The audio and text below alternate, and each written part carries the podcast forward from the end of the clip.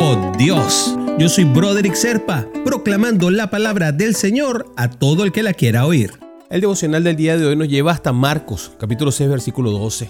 Entonces ellos salieron y predicaron que la gente se arrepintiera. A ver si entendemos que cuando Jesús llegó al mundo, Él vino a decirles a sus discípulos grandes cantidades de información que no existía en ese momento en ninguna parte. Es decir, creó toda una revolución del pensamiento humano. Nadie pensaba en pagar la ofensa con amor, ni en, pensar en amar a los demás por encima de su propio beneficio.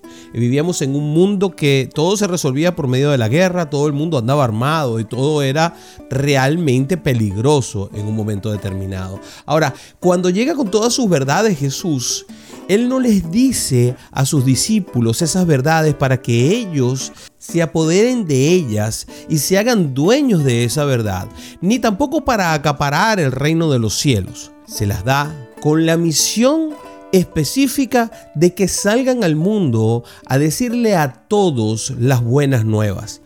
Parte de las buenas nuevas, o mejor dicho, parte de las condiciones para que las buenas nuevas puedan fluir, tiene que ver con el arrepentimiento. Y esto es lo que nos dice Marcos en este espacio.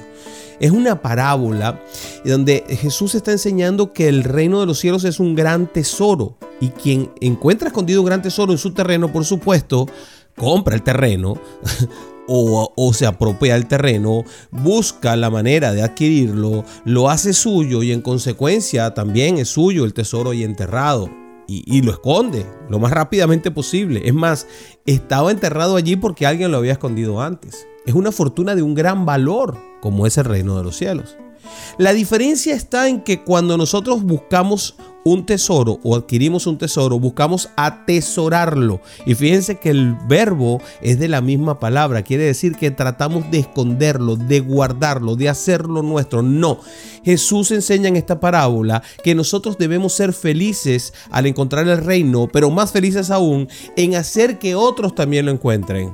El objetivo no es que pensáramos que el tesoro era exclusivo, secreto y selecto, no, es que debe ser compartido y para ser compartido, el principio que nos da es que la gente busque el arrepentimiento. Porque como parte fundamental para aceptar a Jesús como nuestro Salvador, tiene que haber un acto de contrición, tiene que haber un arrepentimiento. Los apóstoles tuvieron el privilegio de encontrar ese tesoro primero que todos.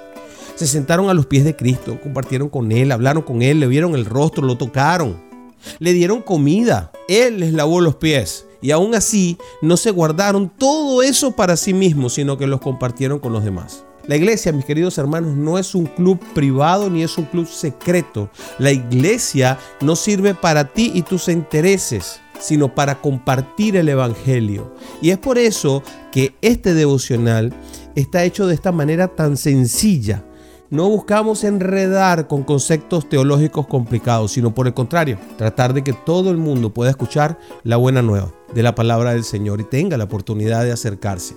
Como tanta gente en toda la historia nunca la tuvo porque no tuvo la forma de escucharla. Ahora sí, ahora sí, hay que regar la voz permanentemente. Oramos por eso, mis queridos hermanitos. Padre, ayúdame a reconocer el valor de tu salvación que llegó en ti a través de la sangre de Jesús, Señor. Dame el valor para compartir tu evangelio con mis amigos, con mis colegas, con mis familiares. No sentir que me da pena, Señor, el hablar de ti, de tu verdad, Padre, de mencionarte. Te lo pido de todo corazón en el nombre de Jesús. Amén, amén y amén.